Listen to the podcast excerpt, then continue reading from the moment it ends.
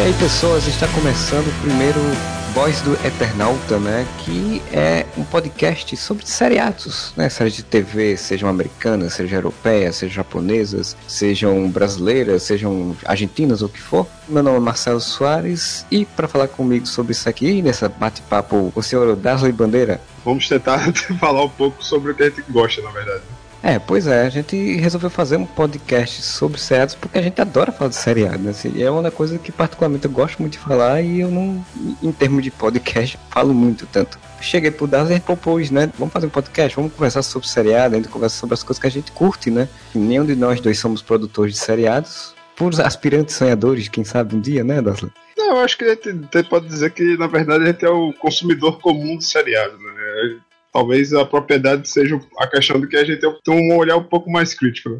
Para passar aquela questão do currículo, né? Pelo menos eu sou formado em jornalismo, o, Dallas também é formado em jornalismo, e a gente gosta muito do audiovisual, né? Gosta muito de cinema, gosta muito de série de televisão, então a gente tenta ver um pouco as séries, não só com aquele olhar simplesmente só de, de espectador, né?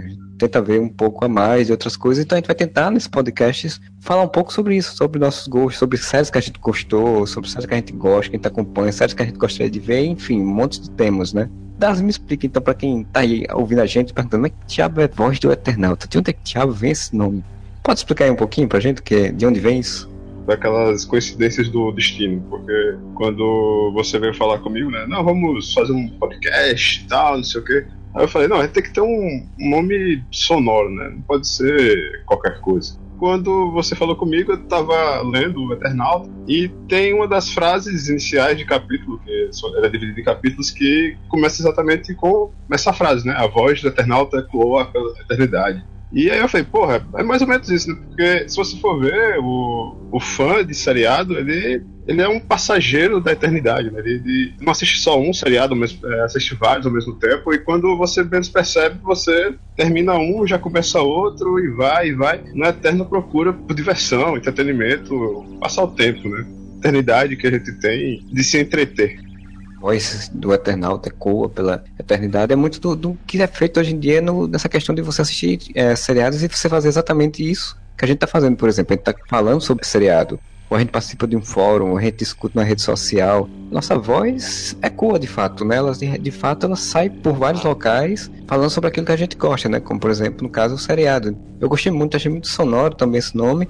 E ainda faz um trocadilho muito interessante para mim, pelo menos, que é de Eternauta de Internauta, né? Assim, trocadilhos tipo tiozão do pavê. Eu achei muito interessante, muito legal. Assim, foi um nome que me pegou. É, e a gente disse, não, pô, fechou, vai ser esse nome. E a gente está aqui falando, fazendo os podcasts finalmente sobre isso, né? Mas nesse programa a gente vai falar de fato sobre seriados, na verdade, que a gente curtiu, né? Seriados ficou marcado na nossa cabeça, na nossa memória afetiva, aquele tema bem, digamos, bem lugar comum, mas que eu acho que é importante, seria, é legal de, de assim, na primeira vez, né, no primeiro programa já falar um pouco sobre ele, porque tá essa, esse tom também de, do que a gente gosta, né, quais são os tipos de séries que a gente gosta. É que assim, é fazer, falar sobre isso meio que é meio, é meio que mostrar um pouco nosso currículo, né, não é só de falar, ah, não, eu assisto DLC ou algo do gênero, coisas do dia mais modernas, né? Mas mostrar a nossa formação também, né? Que a gente não tá nessa de assistir seriado de agora, né? Desde, eu, eu mesmo, a minha lembrança mais antiga de seriado, eu acho que vai para Esquadrão Classe A, né? Que tinha BA, Murdoch, The Face, que era, que botaram como cara de pau, que eram os soldados da justiça, né? Que eles, eles eram soldados, foram lutar no Vietnã e foram desonrados tal, e aí acabaram sendo presos pelo próprio exército, fugiram, acabaram ficando meio que renegados, né, fora da lei, dentro da própria terra deles, dos próprios Estados Unidos. Como eles estavam já no fora da lei, né, eles tentavam ajudar os outros que também estavam à margem da lei, né, que ninguém ajudaria, nem a polícia, nem a própria sociedade, né, eles eram pessoas renegadas por todos. Eu acho engraçado porque a gente tem mais ou menos a mesma idade, mas tipo, Esquadrão Classe é uma série que eu não assistia. Eu acho que eu nunca consegui assistir nenhum episódio inteiro, só, sei lá, na TV a cabo anos depois. É uma série que eu sempre ouvi todo mundo falar, sempre ouvi todo mundo falar muito bem da série, gostava, não sei o que, eu nunca cheguei a assistir, eu só vim conhecer mais quando saiu o, o remake, né, quando saiu o filme. O filme, extremamente, é muito bom em relação à série, pelo menos assim, no meu, na minha opinião, né, ele lembra muito a série, ele tem a mesma pegada de humor com ação e tal, E eu lembro que, assim, na época, era uma febre, passava na Globo, se não me engano. Tinha álbum de figurinha, tinha bonecos, tinha um furgão, um furgão do BA, que era gigante e tal acho que até na época, se não me engano, né? O, até o corte de cabelo do BA era. As crianças, os meninos da época queriam cortar igual tal. O BA vem da, da cultura do hip hop do, do Bronx tal, e aquilo não tinha nem chegado aqui no Brasil, mas tinha chegado pelo seriado e ninguém entendia aquele negócio do, do Mohawk, né? E todo mundo queria cortar igual e era loucura, as mães não queriam, achavam que era doideira das crianças e tal, mas era a febre do momento, assim, era aquilo que todo mundo ia pra escola e ia discutir no outro dia o episódio. Eu acho curioso o negócio que é da cultura americana passa para cá, as pessoas não sabem ainda bem o que é, mas vem. Porque, tipo, a cultura brasileira, né, ela é muito formada por TV, né? Os seriados americanos se entranharam muito forte nos anos 80 no Brasil, de uma forma que, que influenciou exatamente a população, assim. Nos anos 80, tipo, eu não lembro muito de seriados, assim. A Gato e o Rato, que ainda me lembro, ainda me vem na cabeça. Passar na, de tarde uhum. na Globo também, né? De Sessão Aventura, essas coisas. Não, acho que passava no SBT, se não me engano. Mas também minha memória é meio fraca nessa época. Eu achava que ele passava na tarde ou era às noites. Que era Moonlight, que era, foi o primeiro trabalho de Bruce Willis na TV e tinha Silvio Shepard. Eu achava bem interessante a dinâmica. Eu gostava, eu não lembro muito bem das histórias. Eu lembro que eu gostava da, de algum, por algum motivo eu gostava. Acho que devia ser bem o humor que tinha, né?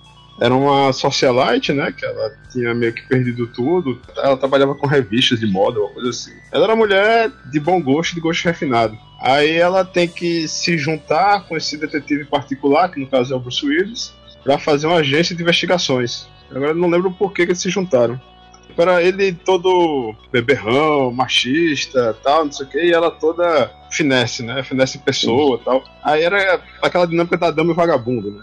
Ele era vagabundo, mas ele era muito bom como detetive. Ele agia bem, ele tinha o faro de descobrir as coisas, tal.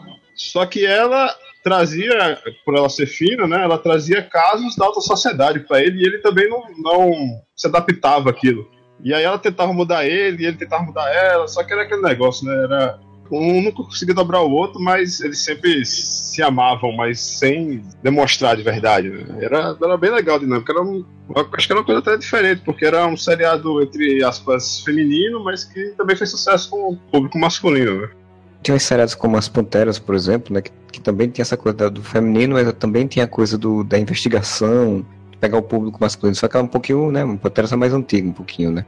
Como eu falei, eu não consigo lembrar muito bem dessa época, nos anos 80, minha, minha lembrança é mais anos 90. A Pantera, acho que eu cheguei a ver alguma coisa. A Gata e Rato foram duas que realmente me marcaram nesse período. Junto com MacGyver, junto com a Super Máquina, né, com esses outros seriados, principalmente o MacGyver, né? O MacGyver passava muito na Globo, né? Repetia muito, então conseguia, são certos que ainda consigo me lembrar alguma coisa, tem um, tem um pouco de memória afetiva ainda com elas.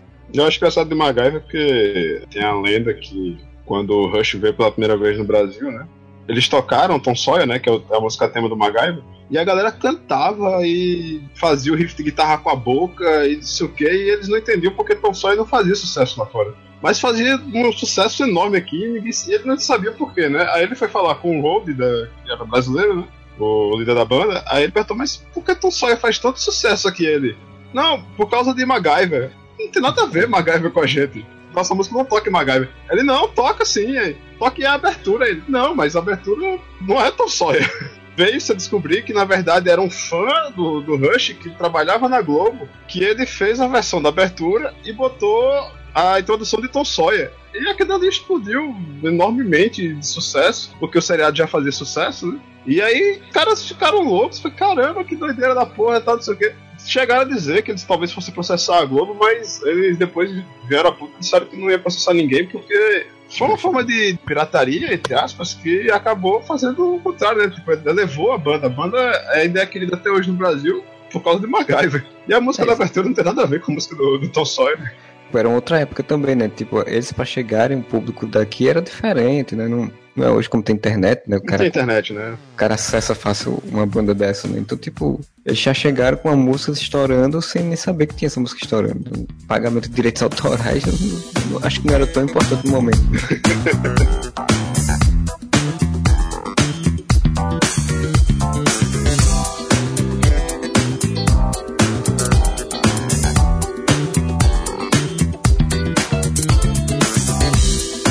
seriado de fato, o que ficou na minha cabeça tinha nos desenhos, né? Que tinha muito, o Mundo da Lua, né? Que tinha o Lucas Silva Silva, que passava na TV Cultura, né? Sim. Aquilo ali eu adorava, assim, era uma série que eu parava de fato todo dia de manhã, louco pra assistir e, e, viajar, porque tipo, eu sempre gostei muito de escrever, gostei muito de viajar, de imaginar. Então o Mundo da Lua era exatamente isso, era você pegar um rádio, na época, né? Um gravadorzinho de, de mão, fitazinha com o negócio lá pra você botar, o cara falar criar uma história, narrar uma história e a gente acompanhar aquela história, assim. Isso me, me, marcava muito, me cativava muito de, de, acompanhar isso. Tanto que teve né, um documentário sobre a, o, sei quantos anos aí da, do seriado Foi, da Lua. Assisti, achei bem legal. Eles entrevistaram o Fagundes, que é o cantor de Fagundes, né, que participou do seriado, entrevistou basicamente todo mundo que ainda estava vivo, né? E é muito uhum. legal ver como o pessoal também, os atores também tinham esse, esse gosto pelo seriado, gostava, tinha essa ânsia, né? Gostavam de fazer o seriado e eh, gostavam daquelas histórias, né? Seriado infantil, então é uma história bem bonita.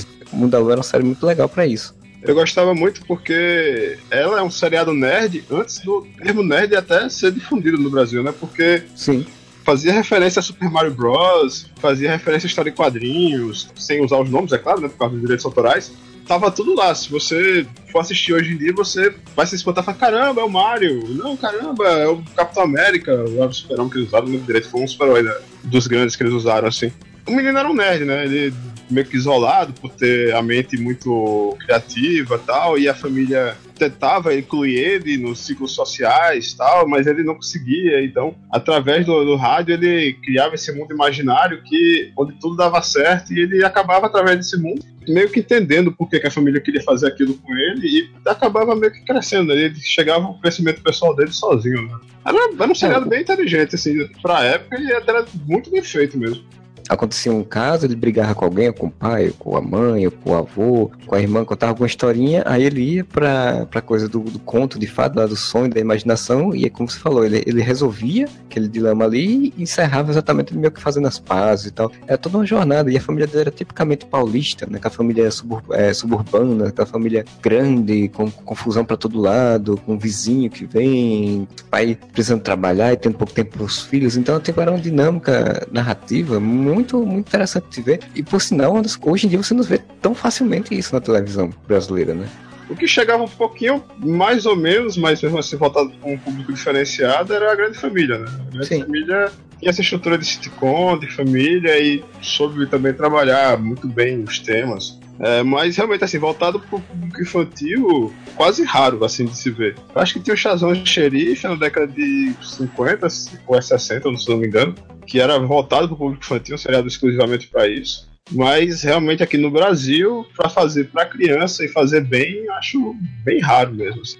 Outra série nesse sentido que tinha, não era um serial assim de ficção de fato, assim, no sentido de contar uma história, até contava também, Cruz, né, no SBT, né? Porque ele era para criança e ele tinha essa coisa meio lúdica, porque era, né, trazia os desenhos da Disney e tudo e tal, mas tinha uma historinha ali e era bem, e não tratava o espectador como burro, né? E isso é que sempre preocupou com a história infantil, é tratar o, a criança como burro, como se a criança tivesse uma bestalhada é. e não vai entender nada. É porque o Cruz, ele, é, ele era aquele programa de blocos, né?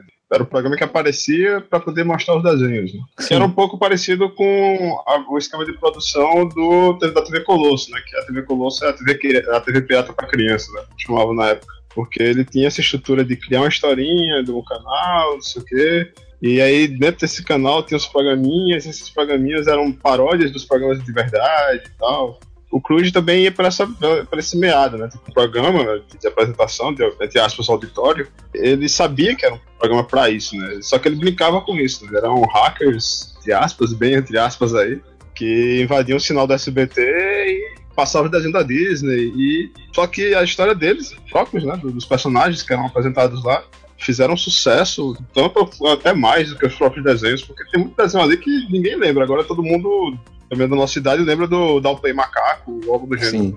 Fez muito sucesso mesmo, assim, era, era, um pouco acima da média, e pelo que eu li, os atores adoravam fazer, né? Tanto que até hoje eles já são amigos, os atores mirins, né? Mesmo muitos não tendo continuado na, no ramo da atuação, da grande mídia, mas eles continuam amigos mesmo assim. Eles queriam implementar aquela ideia do Clube do Disney, né? Clube do Mickey, quer dizer. Programa com crianças apresentando desenhos e. só que aí os caras resolveram, não, vamos, vamos inventar vamos criar em cima disso, não vamos ficar só nisso. E resolveram criar esse formato, que pra mim é diferenciado eu acho muito legal também, assim como o Mundo da Lua, que depois meio que tentaram outros programas. A Angélica mesmo tentou imitar isso em alguns quadros dela, quando tava na Globo e tal. Fazia a novelinha da, da Fada Bela. né? Do... É, não, e teve, teve o, o tal do. Bambu Luar, por exemplo. Bambu Luar era um quadro. Bambu Luar. E depois virou tipo um principal, assim, era na cidade com as crianças, e enquanto isso ficava cortando pra passar desenho. Dá muita saudade de não ter mais produção infantil na TV por conta disso, assim. Quer dizer, no SBT é novela, né? Não tem mais nesse sentido, nesse sentido de seriado, ou no sentido de programas, né? Teve a questão da lei, né? A lei proíbe crianças trabalhando na TV, tanto que a, tem a história de que quando tava tendo Bom Dia e Companhia e a Polícia Federal bateu lá no SBT, eles tiveram que literalmente tirar a criança do ar e colocar uma das filhas de Silvio Santos, eu não sei quantas filhas ele tem, mas ele botou uma filha lá apresentando. Ela era diretora do próprio programa e teve que apresentar. Aí desde então assumiu, né? Aí mudou muito o esquema de trabalho infantil, né? Não pode, parece que não pode, porque as crianças quando trabalhavam no, no Bom Dia e Companhia ficavam mais de 5 horas no ar e parece que não pode, assim, tem que ficar, tem que ser pré-gravado os programas, se não me engano, e não pode ficar muito tempo, tem que ficar, sei lá, tipo, 3 horas no máximo, é uma hora e meia. É tratado como um trabalho infantil forçado e, e aí cai nas leis de escravatura e blá blá blá. Porque quer que não, se você for ver, década de 80 e 90 no Brasil, tudo banda voou e todo mundo criava suas leis, né?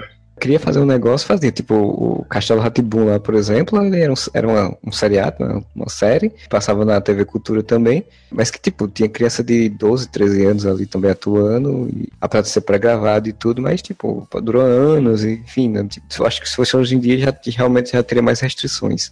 O que eles fazem muito é colocar crianças gênios, né? Eles, eles pegam e contratam gêmeos e aí dividem a carga de trabalho e tal.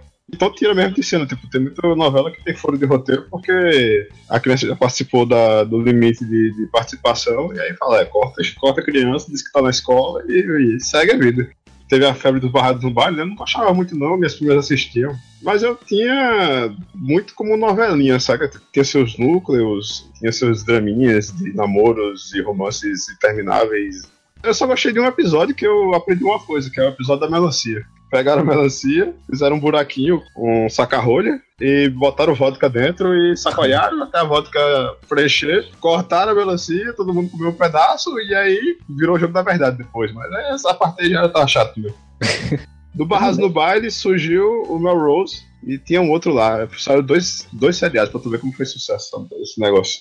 Esse formato era muito forte nos Estados Unidos nos anos 90 e depois foi importado pro Brasil, né? Também teve outros bocados de seriadozinhos. Tem um que existe até hoje em dia, né? Que é a Malhação. Mas esse tipo Barras do Baile, Melrose, eu nunca cheguei a acompanhar de fato. São série, séries que não, não me pegaram. Eu acho que eles são meio que subprodutos das soap operas americanas. Né? Interpretação americana sobre as novelas mexicanas, porque quando teve a, entre aspas, invasão cultural mexicana da década de 80, a grande aceitação né, do, do povo mexicano nos Estados Unidos, e começou a ter canais mexicanos, os próprios americanos começaram a assistir, mesmo não entendendo, e achavam aquilo engraçado tal, porque era hiper mega dramático, melodramático e afins. E você assistia sem entender, mas ria, chorava com os personagens e xingava eles tal. E aí acabou meio que influenciando também dessas produções de adolescentes. Porque se você for ver, antes de Barras no Baile, não tinha uma coisa tão parecida com isso, não. Tinha os seriados, a soap operas, tipo, sei lá, Barco do Amor, Hospital do Amor, essas, esses negócios assim. Eu nunca cheguei a ver nenhuma soap pop americana, nunca tive essa curiosidade. Eu só vejo as paródias, né? Tipo, tinha muita paródia no Friends, né? No Dias da Minha Vida, né? É, que ele fazia um médico, né? Que o irmão gêmeo do mal, uma coisa assim.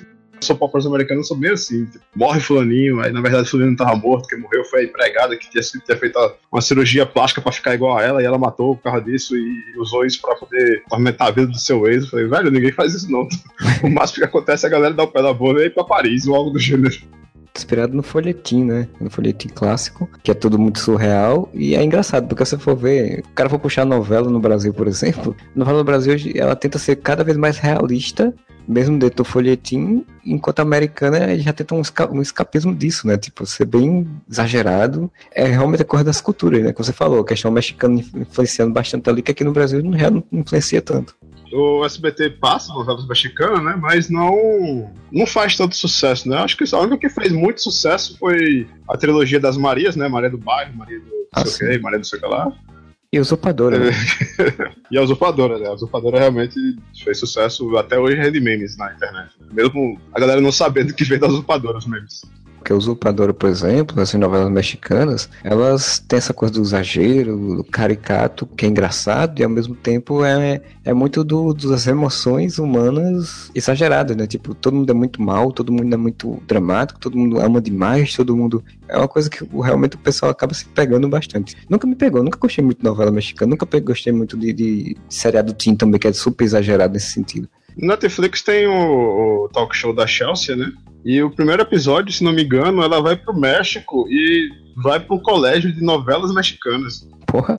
Aí o cara fala: olha, não, não interprete, seja emoção. Quando você fala, você tem que ser a emoção, não sei o quê, seja exagerado, não tem como não ser bizarro isso. Porque se você for ver, tem um pouco do cinema alemão nisso. Expressionismo, a galera exagera na emoção para poder o público entender que tá sendo mostrado. Não há sutilezas ah, só um pé na porta e do soco na cara, né?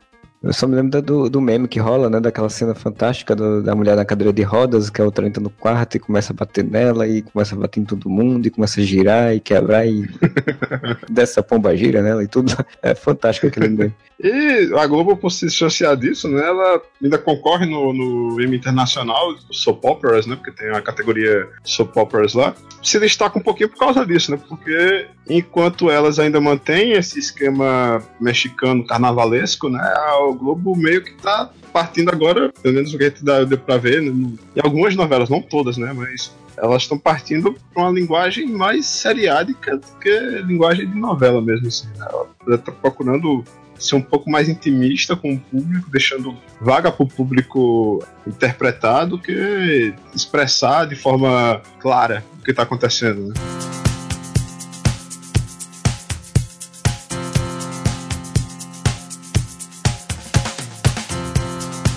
Eu vou falar agora de um seriado que realmente eu acompanhei ele bastante, acompanhei até o final e que ele me pegou com gosto, né? Que é o, o Buffy, a Caça Vampiros. Que a gente tá falando de seriado teen, né? Falando de seriado adolescente. Barrados no baile, Place, o Buffy já vem com outra pegada, né? Ele pegou a mesma ideia de jovens adolescentes em escola, com seus problemas, com suas vidinhas e acrescentou o elemento sobrenatural, né? Do vampiro brincava com essa, essa estética do high school, do nerd, da cheerleader, do esporte, né, do, do jogador de, futebol americano, dos professores, né, que ela tinha que manter essa vida dupla, né? Ela era a menina hipersocial, tal, não sei o quê, que era líder de torcida, a líder da líder de torcidas, né? Sim. Só que ela tinha que salvar a cidade na parte da noite, porque vampiros sedentos por sangue e demônios vindos do inferno iam destruir a cidade delas, porque, estranhamente, nessa cidade era em cima de um é. selo do inferno. Era Sunnydale. Eu, é Sunnydale, é Sunnydale. Aí eu lembro que o seriado, na verdade, ele teve um piloto barra telefilme, né? Que era Buffy Caça Vampiros com outra atriz, com outros personagens e tal. Que horrível. É horrível, né? É um telefilme, telefilme mesmo. Ele não, ele não, não, ele não esconde isso. Tem muita da coisa do seriado ali, né? Então, ele tem essa questão dela, dessa vida dupla dela, dela ter que conviver com pessoas que não é do ciclo social dela, no caso os nerds e tudo mais, e ainda ter que manter a sua vida social como menininha rica, vida de torcida. Agora, estranhamente, eu, pra mim, Buffy não pegou. Eu até gostava, tá, mas eu não, não pegou não. Agora, Angel pegou. Angel achava massa. O Buffy começou a passar, a primeira vez contato que eu tive com ele foi na famosa Terça Nobre, da Globo, né? Boa época. é, boa época você tem seriados bons né, pra assistir na televisão no horário bom. Eu acompanhei Buffy e tal, e depois quando fui TV a cabo, né, fui ter TV a cabo, aí que eu comecei a acompanhar de fato, né? Pô, legal essa série, gostei. Era meio bobinho os episódios, as ideias, assim, a, as histórias às vezes eram meio bobinhas e tal, mas eu gostava bastante. Claro, quando o Angel, né, que era o par romântico dela no, no seriado, em teoria, um vilão possível, porque ele era um vampiro. Príncipe vampiro, perdido e tal. Ele era meio que o Drácula. A história típica dessas historinhas adolescentes que é o Romeu e Julieta, né? O caso impossível, né? É o crepúsculo antes do crepúsculo. Exato. E aí, quando surgiu o Angel, já tinha esse tom mais adulto, né? Uma série um pouco mais adulta, uma série um pouco mais com outras temáticas, com outras pegadas. Então, eu realmente, eu, Angel eu gostei pra caramba também. Todas as duas eu acompanhei até o final. Buffy eu acompanhei até um certo desgosto em alguns pontos, porque teve umas temporadas que começou a decair muito, ficar muito fraca. Mas o Angel, ela só foi melhorando, ela foi subindo, na verdade, o Angel, né? Ela começou num nível e depois é. foi subindo. Já que você falou o final de, de Buffy, né? Que é mais, a cidade é destruída, mas todos são salvos, né? Inclusive a, as novas caçadoras, né? Que ela divide o poder dela com as outras caçadoras. Com as outras pretensas caçadoras, né? Ela é como se fosse He-Man, né? Ela tem o poder de, de He-Man no corpo e ela dividiu para várias outras crianças. Angel acabou todo mundo morrendo, todo mundo fudido, mas todo mundo pra cima querendo lutar, né? Tanto que a, a frase final do seriado. E é isso, o que, é que a gente faz? Aí Angel empurrando a espada, né? Ele fala, não sei quanto a vocês, mas eu vou lutar com o dragão. Aí acaba, né? O, o seriado. É. Que aí, teoricamente é o apocalipse que veio, destruiu todo mundo, matou todos os heróis, não sei o que, mas acabou eles lutando, né? Eles lutando. O plot final de, de Buffy que o primeiro grande vampiro, né, o que seria o Drácula, na verdade, tá vindo, né? Então ela tem que impedir ele de sair da, da fenda e no final das contas a única forma que ela consegue resolver isso é destruindo a fenda, o que destrói também a cidade. E para poder enfrentar contra ele, antes ela libertar do poder Jedi de todas as possíveis caça-vampiros, para poder elas lutarem contra as forças do mal. Duende já é o contrário, né? Porque Duende também tem a coisa de. Ele não consegue impedir exatamente que os demônios venham, né? Que saiam pelo selo e venham. E aí já é o contrário, já a destruição, a redenção, o, o heroísmo em cima da destruição, né? Eles tinham uma menina que andava com eles, que era como se fosse o anjo puro que estavam entre os, os anjos caídos, né? Que ela morre e aí o corpo dela é possuído por uma deusa antiga que só é, gosta da destruição. E aí... Ilíria, se eu não me engano o nome gal... É, Ilíria, exatamente. E aí todo mundo é apaixonado por ela tal, mas ela não é a mesma pessoa. Ela é, tanto que a atriz é muito boa nessa questão, porque ela era meiguinha, né? E depois ela vira literalmente outra pessoa, e essa outra pessoa só tem o mesmo corpo, mas é outra personagem. E aí a galera tenta puxar pela memória, só que não tem memória ali. É, o corpo realmente é só uma casca. E aí ela pega, fala: Não, eu, eu vim aqui para destruir o mundo, mas vocês são meus amigos, então eu vou lutar ao seu lado meio que forma um grupo de RPG, né? Tem um cavaleiro, tem um caçador, é porque tem acontece... um mago, e aí tem a deusa. É que acontece dela aquela velha história, né? De pessoas que são deuses ou que for, que começam a andar com a humanidade e passam a entender um pouco mais a humanidade. Ela era uma deusa antiga quando os humanos eram ainda muito primitivos e eles dominavam os humanos. Nesse momento ela começa meio que a viver a humanidade e ela começa a sentir um pouco o que é ser humana, né? Meio a gostar dos humanos também. Então é aí que ela passa a ter empatia com o grupo do Angel e, e com o carinha que ela namorava na época também. E aí eles terminam lutando juntos, né? Angel é uma série muito boa, de fato, e, e é uma série até que tenho que revê-la, porque tem muitos episódios legais, e eu nunca mais revi. Buffy cheguei a ver algumas coisas de novo, mas Angel não. Eu achava legal porque, tipo, ele mostrava o lado, entre aspas, negro da força, né? Porque como Angel era do mal no início, né? Porque ele tinha a sede do vampiro, ele tem esse contato com o submundo, entre aspas, do crime vampírico, né? Aí ele tem contato com os demônios, os demônios têm cassinos, bares. A, a, sacada era boa, era muito boa. Assim. Eu não sei porque não fez tanto sucesso quanto a Buffy, né? Ele, ele era meio que o lado B mesmo, assim. Né? Não era todo mundo que assistia Buffy que gostava de Angel. Eu assisti Buffy, acho que a primeira, a segunda temporada na risca, mas quando começou Angel. Até porque é a própria mitologia, né? Tipo, no início ele meio que tentava ser uma mitologia, ah, nós temos poderes que valem, que chegam e nos dá as missões e a gente vai fazer as missões e não sei o que, tá, tá, tá, aquele sistema bem procedural, né, de, de, série. E depois não, depois eles começam meio que criar uma mitologia em torno, né, e aí vai, realmente vai indo, né, vai, vai desenvolvendo essa mitologia. Isso, isso é que é legal. Felizmente, quando chegou na quinta temporada, a Fox disse, não, vamos cancelar essa série, porque já acabou, hein, acabou o Buffy já, não quer mais saber disso, vamos cancelar, e cancelou a série, e aí teve um final, esse final aberto, que acabou sendo um final, e a série acabou saiu o quadrinho da Buffy, várias temporadas ainda. Tá? Agora parece que começou a sair de novo do Angel pela Dark Horse, então são coisas que ainda se manteve. Foi tão forte que ainda se manteve na, na, na mente dos fãs, né, na cultura. Os dois seriados, caixão, né? Os dois seriados, eles. A fanbase dele, né? É muito grande. Então, é mesmo não existindo mais hoje em dia, não tendo mais coisas novas vindas dele, a galera ainda consome, seja por camisa, com boneco. Porque antigamente, se você for ver, é, quando acabava o seriado, quando acabava o, é, quando o filme saía da, das grandes mídias, né? Os bonecos saíam de linha. Hoje em dia não, os bonecos ainda são consumidos. A, camisetas ainda saem e tal. O que eu acho mais legal é, como hoje em dia está muito mais barato produzir, os próprios fãs produzem, né? Então eles produzem não oficialmente episódios diferenciados, lados B de histórias que já aconteceram, e jogam na internet de graça, que aí foram os fanfics, né? Os tanto fanfic de, de texto como de fanfic de vídeo, né?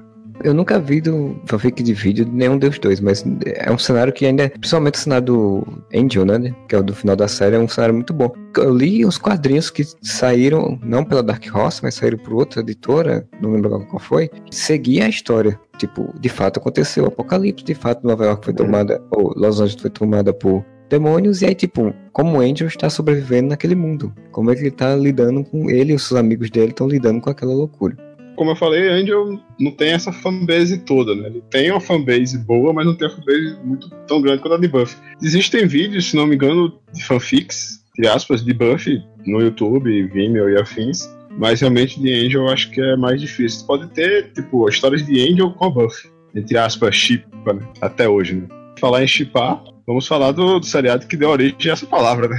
Arquivo X, foi o primeiro chip. Ó, chip é relationship, é fazer relacionamento, ah, é um relacionamento. Aí o que acontece? No seriado tem a interação entre Scully e Mulder, né? Só Sim. que nunca acontecia. E a galera queria que acontecesse o relacionamento de Scully e Mulder. Só que só veio realmente acontecer na forma como as pessoas queriam no final do seriado, né? Então criou-se esse termo, ah, eu quero que tenha o relationship de Scully Mulder, relationship, eu quero que tenha o chip de, de Scully Mulder. Aí até criaram um nomezinho que era Scolder, eu acho que era que tinham criado. Que aí criou esse negócio de juntar nome de. Isso de juntar nome de pessoa pra criar esse nome é uma coisa tão besta, tão, enfim, né? É típico dessa cultura exatamente é... do fã, né? Tipo, do, dos fanfics, né? você fazer um fanfic e aí você constrói um fanfic só da relacionamento daquela pessoa, então você realmente se apega casal, a ideia do casal, ao ponto de você de fato fazer um, uma junção do novo. Arquivo X eu curtia muito, assim, Arquivo X eu gostava muito. É meio que um seriado baseado num antigo seriado chamado Kojak, né? Que era o detetive do mistério, coisa assim. Caçava vampiros e tal. E aí ele fala, não, vamos fazer um Kojak, na época, desde hoje, de 1990. Criou-se esse detetive do, do impossível, que no caso é o, o Mulder, né? Que é um cara que acredita no impossível. Mas tem que colocar um cético, né? Que o cético seria a orelha, né? O, não conhece o sobrenatural que vai ser apresentado, né? Que no caso era Scully. Inicialmente o seriado teria a história principal, que no caso seria o que aconteceu com a irmã de, de Mulder, né? Que era um mistério, porque a irmã dele sumiu, foi abduzida por alienígenas e tal, foi um dos porquês que ele entrou pro FBI. E ela era hiper procedural, né? Ele tinha um monstro da semana. Casos megas fantásticos que chegava a ter alguém morto a tiro, aí Mulder falava, não, isso aí foi na verdade, foi um gárgula que matou ele. Assim, mas que, é um tiro de bala, não, mas é, um gárgula. não, mas é um tiro, né? não, mas foi um gárgula, aí vai. Ainda até se mostrar que se sim ou que não, né? Eu acho ruim Arquivo X, eu acho a história principal muito fraca, ela se delongou demais, ela se enrolou no, em, em, si, né? Que mostrou que a irmã dele tinha sido abduzida, mas na verdade não era uma abdução, ela tinha sido doada, entre aspas, pelo pai dele, né? Que na verdade ia ser ele, mas acabou entregando a filha para os alienígenas, que esses alienígenas iriam estudar ela para poder fazer uma mega invasão no futuro. Eles fizeram isso para poder a invasão não ser isso, isso. sangrenta, né? Então os líderes mundiais se juntaram, aí cada um para poder fazer o pacto de sangue teria que entregar um primogênito. No caso, o primogênito do pai de Mulder era ele, o próprio Mulder. Só que ele optou pela filha, que no caso era a segunda filha, né? Já não era o primogênito mesmo. E aí, depois descobriu-se que os alienígenas criaram os zangões através da irmã dele. E tá enrolando demais, não tá apresentando de verdade, só tá criando camadas e camadas que não dão em lugar nenhum. No final, foi um negócio. Eu achei broxante, assim, muita gente gostou, mas eu achei mega broxante e muito rápido, né? A solução foi muito jogada na cara rápida e. A nona temporada, né? É, da década de 90, não esse, esse novo recomeço. No final do, do seriado acontece a, a, invasão, né, em 2012, só que aí não aconteceu no, no novo seriado. Ah, lascar, velho. No final do Arquivo X, ele, o Mulder retorna, né, e aí vai... Ele é jogado pela morte de um cara, né, que era o super soldado alienígena, que tem meio humano, meio alienígena, julgado pela, pelo exército, só que aí ele é inocentado e tal. Foge com o Scudder, ele se junta com a filha dele, né, tem uma filha com ele, só que ele não, ela não fez sexo com ele. Uma das loucuras do Arquivo X. Ela foi abduzida e botaram o sêmen dele nela. Porque ninguém mais faz sexo como antigamente. Toda uma metáfora cristianista, né? De tipo, ah não, ela é Maria e foi concebida por uma força superior. Eu até entendo porque no seriado eles faziam cada temporada de seriado era um ano. Quando a atriz que fez Scully engravidou, ela ficaria nove meses fora e mais alguns meses sem, é, sem poder trabalhar para poder ficar com a filha, na licença maternidade. Então ela ficaria uma temporada fora. Só que uma temporada lá é um ano, na, na parte diegética do, do seriado, né? Então ela não poderia engravidar um ano e voltar ela foi raptada por um cara, aí ela foi abduzida, no processo, que foi todo um mistério, né? Que, que esse cara ter raptado ela, aí tem que descobrir que esse cara tava com ela, e só aparecia fotos, não sei o quê. Aí depois ela é abduzida por alienígenas, aí quando ela volta, ela volta com a criança, é a criança de Mulder. Podia ter dito que ela não tinha filho, saca? Tem que ter cortado essa parte do filho. Mostrado de corpo inteiro, né? E ela de corpo inteiro, é, depois de alguns meses, já começou a aparecer a barriga e tal. Eles acabam nesse motel, né? Na fronteira do México, eu acho.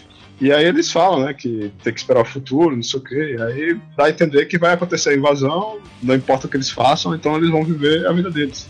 Nada se resolveu, nada foi dito de verdade, é como se fosse tipo, ah, tudo bem, foi meio que uma coisa de cavalheiros, né? Não, você descobriu a verdade, parabéns, toma aqui seu ingresso, vai embora. Você tinha o plot da história e Arquivo X sofreu desse velho, desse velho problema do seriado, que é se alongar muito série. A série durou nove temporadas, tipo, é muito tempo um seriado. Quando faz é. sucesso, a galera longa, né? Ainda bem que hoje em dia a galera, os produtores já não veem mais dessa forma. Ela teria se resolvido na quinta temporada, saca? Se delongou demais, teve filme, teve dois filmes. Eu comecei já a enjoar, assim, saca? Eu assisti os, os procedurais, os procedurais eu achava muito foda por conta disso, dessa coisa de se alongar muito, a série acabou que não se perdendo na resolução dela. Porque, tipo, a ideia dela de, tipo, ah, vai haver uma invasão alienígena e eu sou o cara que tô tentando impedir isso, se perdeu muito fácil porque como foi durando, foi durando, foi durando, a invasão nunca acontecia. E no final das contas, quando era pra ter acontecido de fato, ou ele impedido, no caso, impedido, né? Porque pela jornada de coisa de ser um herói, ele deveria ter impedido a invasão alienígena. E no final das contas, ele acaba não impedindo. Então ficou muito estranho o final disso tudo, né?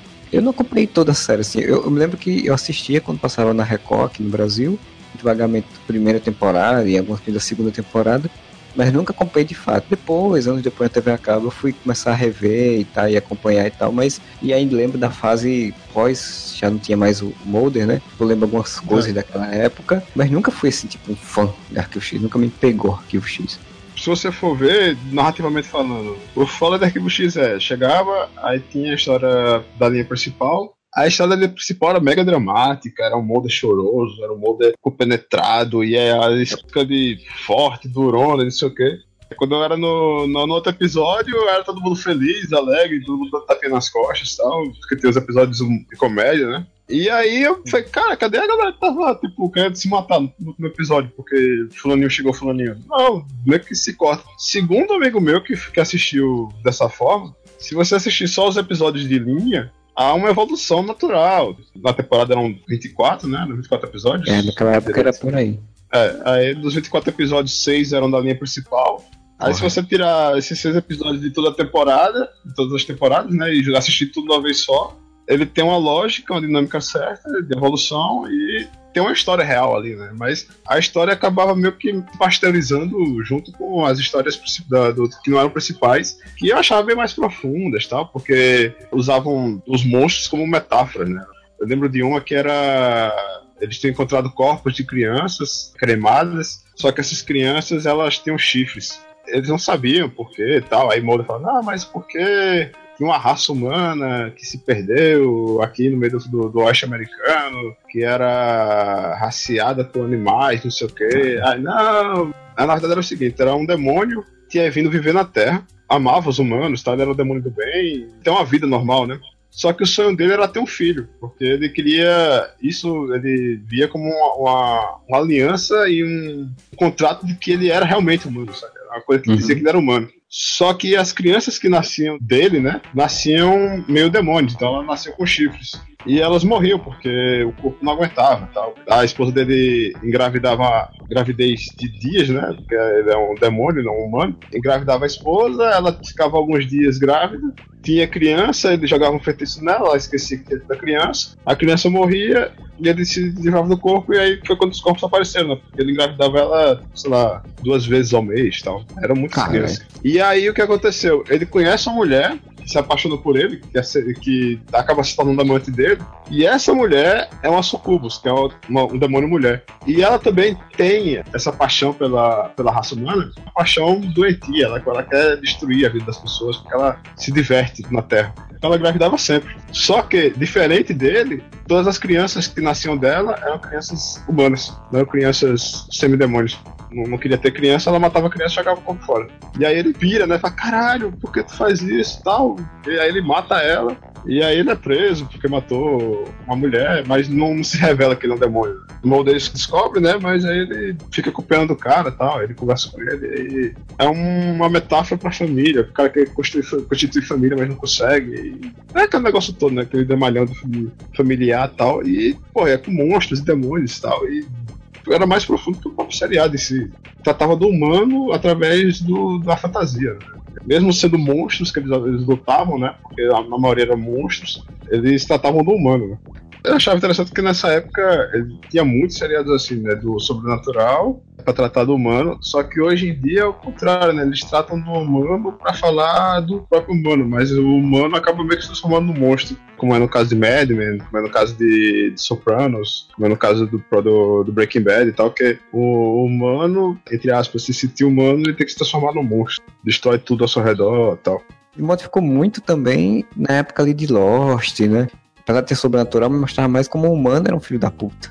Tanto que os monstros, se você for ver, eles agiam naturalmente, né? Tipo, a fumaça matava porque a fumaça era programada para matar. O urso matava porque era um animal. Mas o humano não, o humano era imprevisível. Ele era assustador por ser humano.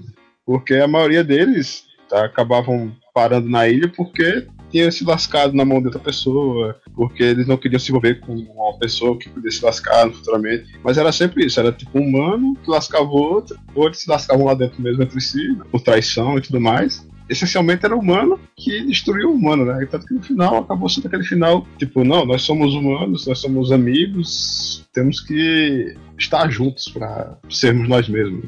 Lost é uma série que para mim marcou bastante, ela tá aí na minha lista de, de, séries que marcam, que ficaram na mente, porque acho que foi o primeiro seriado que eu de fato acompanhei afinco e vi as teorias e discutia e, e ficava realmente louco quando assistia os episódios. Eu gosto bastante, apesar de todas as falhas, eu gosto bastante do rumo de algumas coisas que ela tomou. A lógica da série é que, tipo, todo mundo cai numa ilha, cada um por si, o humano é o monstro do próprio humano, e aí, no final das contas, você tem que se unir para poder ser melhor, ser alguém melhor. Você só é alguém melhor no contato com o outro, né?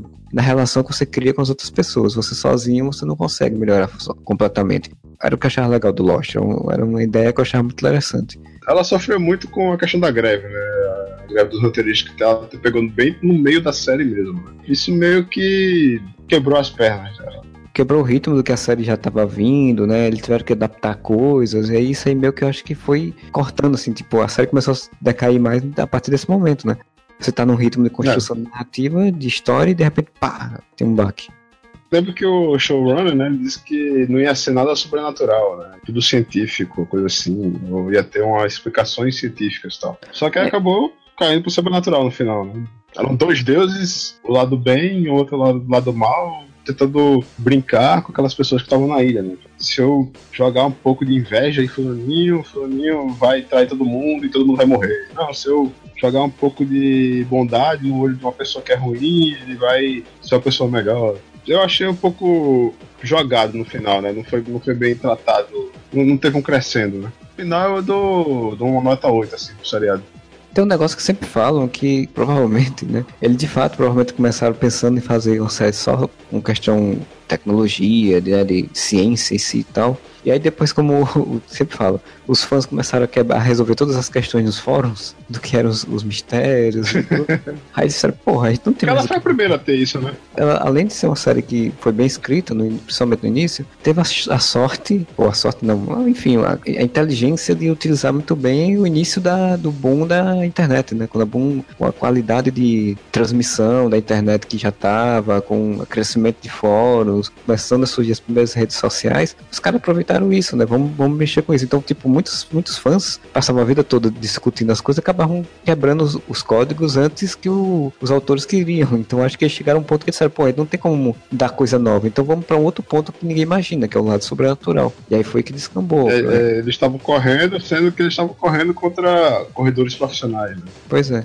Foi no início do YouTube também, né? Antes mesmo dele ser comprado pelo Google, o próprio seriado acabou utilizando disso, né? Ele fez um vídeos virais na época, né? não existia vídeo viral, mas é o que na época se chamava de ARG, né? Que era jogos aumentados utilizando o recurso da internet, era vídeo, áudio, Exato. né? E aí criou essa história que eu acho que era de uma menina, que aí se apresentou a teoria de Fibonacci, só é dita lá no final da série, acho que é na metade da série diante, mas ela apareceu primeiro na internet e tal quando apareceu a vila, né, primeira vez, Sim. e apareceu que viria a ser o vilão principal, ele tá indo para uma clube de leitura dos habitantes da ilha, né, eles vão discutir um livro lá. Aí a galera leu o livro e criou-se teorias em cima desse livro, não lembro qual o livro em si. Porque o personagem tal do livro é referente ao personagem tal do seriado, por causa disso o personagem tal vai morrer. Até aparecer a vila, o seriado tava andando direitinho, saca? Só que aí depois que teve a greve, né? Aí da greve foi quando tava coincidiu com a questão de apresentar o porquê que Loki tinha perdido a habilidade de andar, quem era o pai de Loki e tal. Porque acabou indo pra religião e acabou indo pra deuses místicos e não sei o que.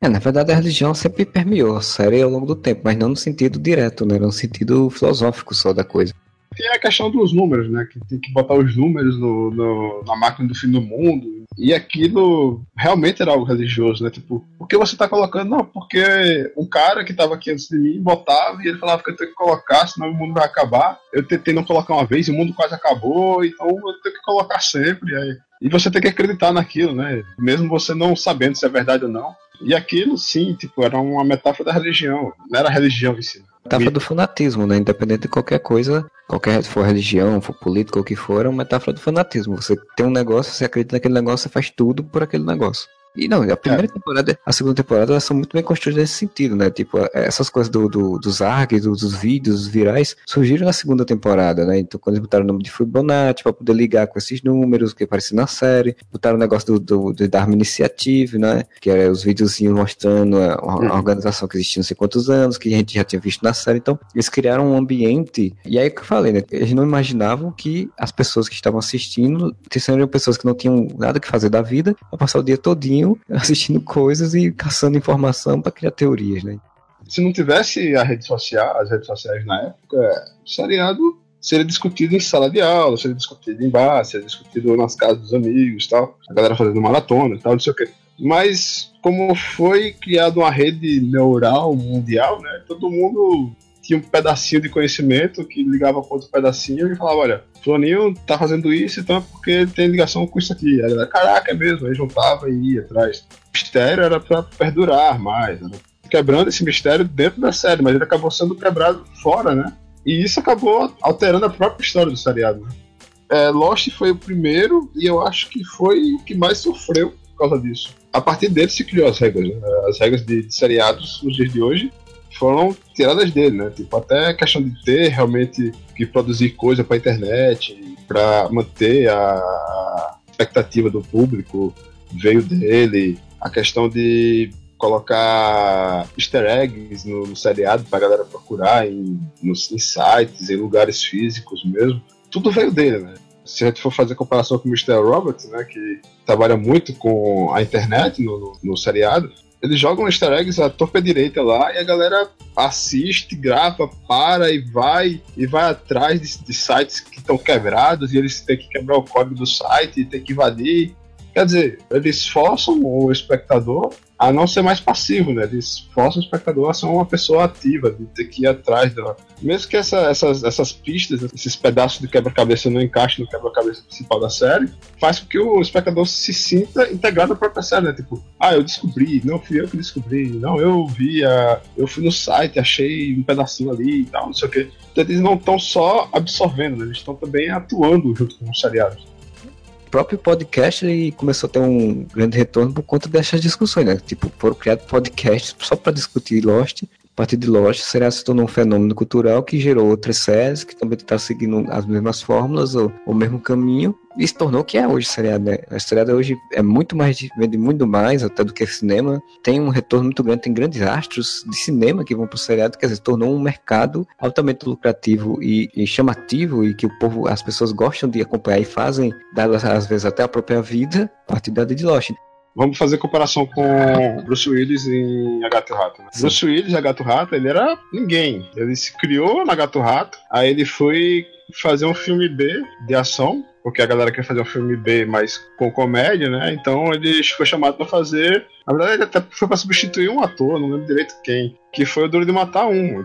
Era mais fácil um ator sair da TV e ir pro cinema, porque o cinema era monarquia da interpretação, né? Enquanto a TV era a ralé, né? A plebe. A galera que fazia TV na década de 80 e 90 era vista como ninguém, ela não era, não era considerado um bom ator. Hoje em dia, bons atores de, de, cinema buscam ir pra TV se você for ver, o cinema hoje em dia é, é, controlado por produtores que não entendem de histórias e acabam criando, sei lá, seres quiméricos que não vão para lugar nenhum, porque eles são meio que monstros montados de peças que, ah, deu certo com fulaninho, vamos usar. Enquanto no seriado ele tem a figura do showrunner, palavra dele é lei. Então, pessoas como o Ismail, que é do Mr. Robot, ou então. O Brian Fuller, o Ryan Murphy, né? O Ryan Murphy, que é do American Horror é, Story. Fala e a galera escreve tábuas de pedra para poder seguir a risca, né? A história no, na TV é vista como foco principal, não é produto. É a história. A gente não vai trabalhar porque deu certo com o a gente vai trabalhar porque a gente quer que dê certo aqui.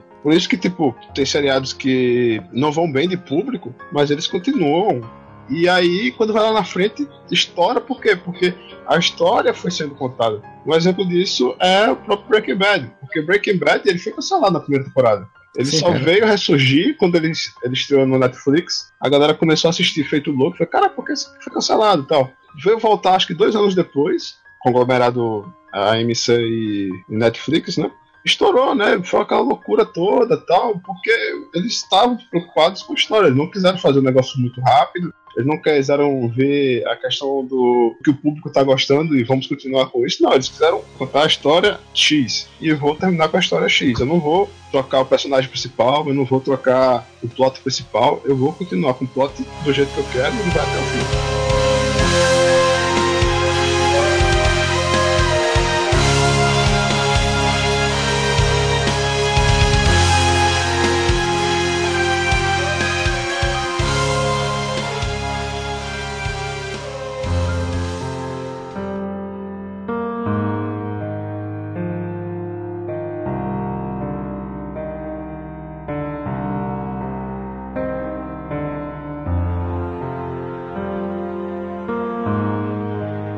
Estamos aí no mês de outubro, estamos aí no início da, da nova série de seriados americanos, por exemplo. Quer saber de todas, se tem algum que tu tá assim, ah, tô interessado em ver este, este fato, um que vai estrear, ou uma continuação, segunda, terceira, que for temporada. Se tem algum que você dá muito interessado? De novo, de novo, de novo mesmo, eu tô interessado em Startup, estreou agora, que é do Crackle, free, for free, de graça, aí já só tá na testa, né? Mas ele tem bons nomes, como Andy Brody, Martin Freeman, trata dessa cultura de startups tal, mas numa pegada policial. Né? Pessoas que aproveitam desse mundo das startups tecnologia para começar a roubar. Alguns críticos estão dizendo que talvez vai ser o novo Breaking Bad, mas todo mundo diz isso. Esse negócio vai ser um novo alguma coisa, não, não, não rola, cara. É sempre preocupante quando diz Não, não, no máximo não chega nem aos pés, normalmente. Mas por ter Martin Freeman, que eu adoro ele, tanto em Sherlock e afins, vou dar uma chance, né? Já tá no segundo episódio e tal. Mesmo todo mundo dizendo que é ruim, eu bato o pé que é um seriado bom. Me lembra muito do Esquadrão Classe A, que a gente falou aqui. Vou dar uma chance pro Westworld, né? Porque eu sou fissurado em, em Western ficção científica e eu adoro o filme original. Vamos ver se presta, né? Porque tem HBO, Slot TV, HBO, né? Como é que vai dar certo aí? Eu vou dizer que eu não assisti o, o original do Westworld, o filme ainda, mas Westworld é de fato a série que tá pra estrear que, que mais me chama atenção, assim. Não só por ser o HBO, mas como você falou, tem ficção científica, tem é, western, né, tem faroeste, que são duas coisas que eu adoro, eu gosto pra caramba as premissas, os vídeos, tudo me chamou muita atenção. Eu fico muito com medo também, porque, tipo, a HBO fez uma segunda temporada, por exemplo, de True Detective, que eu fiquei super animado para ver e foi uma porcaria. Não, é sempre que ela acerta a mão, mas espero que dessa vez acerte. Estão dizendo, as críticas, pouco eu já vi falar, de que é muito bom o episódio piloto, mas vamos ver como é que se o piloto é de fato bom e se de fato se segue bom. O problema é seguir bom. Eu já vi críticas que já é o novo Game of Thrones. já que todo mundo diz que é alguma coisa é alguma coisa, né? Então ele é o novo Game of Thrones, todo por aí. Tá pra acabar já também, né? Os caras já estão correndo atrás de arranjar alguém para segurar as pontas lá do, do horário da audiência, né? Caso quando sair esse podcast já deve ter estreado, estreia dia 2 de outubro. No HBO Go, ela tá liberando geralmente os primeiros episódios das temporadas, né? Quando saiu o The Night Off, né? Que é a série lá de investigação que tem o John Torturo, como advogado, o primeiro episódio ela liberou no HBO. Se não me engano, o do Magnífica 70, né? Que é o seriado nacional que eles fazem, já tá o primeiro episódio lá da segunda temporada também.